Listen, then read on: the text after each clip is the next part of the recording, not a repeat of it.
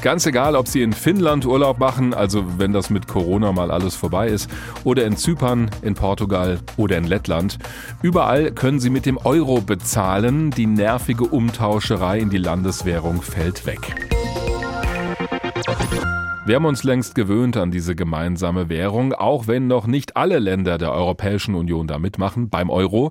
Aber in insgesamt 19 Ländern ist er eingeführt worden, unter anderem natürlich bei uns in Deutschland.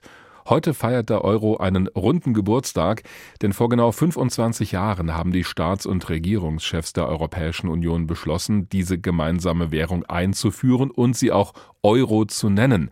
Ein Ziel war es damals, Europa näher zusammenzubringen. Für die Wirtschaft sollte vieles einfacher werden, aber eben auch für die ganz normalen Leute. Inwiefern das funktioniert hat, darüber habe ich mit Professor Andreas Nölke gesprochen, Politikwissenschaftler an der Goethe-Universität in Frankfurt. Herr Professor Nölke, hat der Euro denn in Europa für mehr Nähe gesorgt, für mehr Einheit oder ist eher das Gegenteil passiert?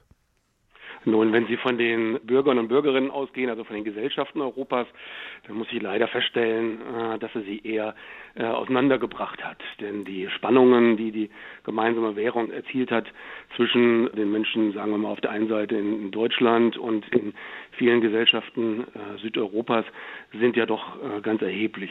Wenn Sie es eher institutionell sehen und sagen, ähm, was hat er für Institutionen mit sich gebracht, dann ist es in der Tat so, dass der Euro eine ganze Reihe von Neuerungen geschafft hat, neue Institutionen.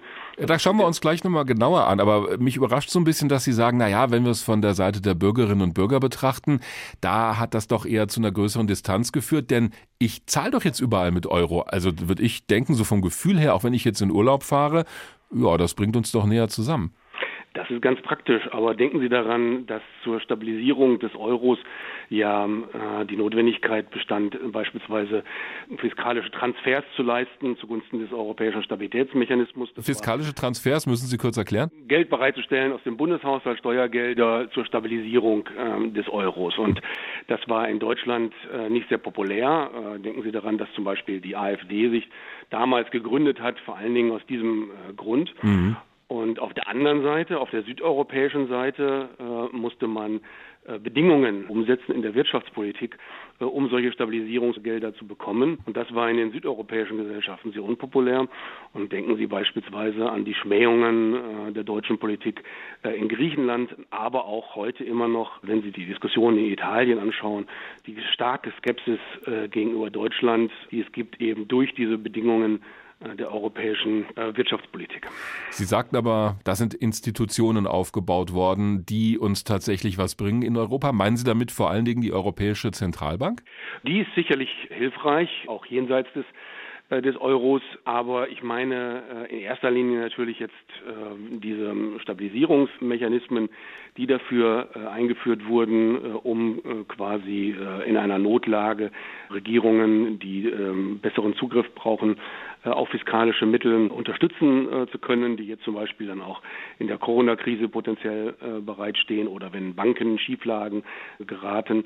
All das gab es vorher nicht und da hat die Einführung des Euros sicherlich Fortschritte äh, gebracht. Nur wie gesagt, in der Stimmung der Menschen, äh, gerade wenn sie nach Südeuropa äh, gehen, ist das nicht so richtig angekommen. Ja. Äh, welche Alternative gäbe es denn zum Euro oder sind wir dem, um es jetzt mal richtig negativ auszudrücken, auf Gedeih und Verderbe ausgeliefert? Also es ist sehr schwer, sich vorzustellen, den Euro wieder äh, abzuschaffen. Ja, war jetzt auch, auch ein bisschen polemisch tatsächlich. Nein, naja gut, also es gibt natürlich, es gibt immer noch Kräfte, die der Meinung sind, dass eine Abschaffung des Euros durchaus sinnvoll sein könnte. In Italien gibt es diese Diskussion äh, immer wieder, weil das Land eben auch sehr stark leidet unter der Euro-Mitgliedschaft.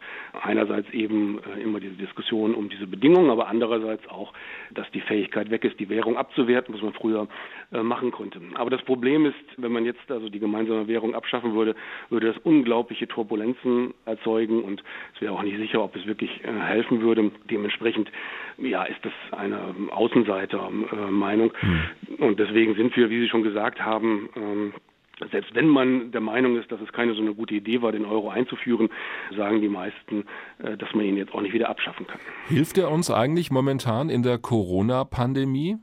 Aus deutscher Perspektive äh, hilft der Euro schon lange, äh, weil Deutschland ja als eine Wirtschaft mit einer starken Exportquote sehr davon profitiert, äh, dass die anderen Länder nicht mehr ihre Währung abwerten können, dass der Euro im Außenverhältnis zum Beispiel gegenüber dem Dollar viel weicher ist, als wenn es eine, eine reine deutsche Währung wäre. Und äh, dementsprechend gehört Deutschland zu den großen Profiteuren. Jetzt in der Corona-Krise, äh, muss ich sagen, ist das sehr gefährlich. Ich sehe eine ganz erhebliche Gefahr, dass die Eurozone wieder deutlicher auseinander sich entwickelt.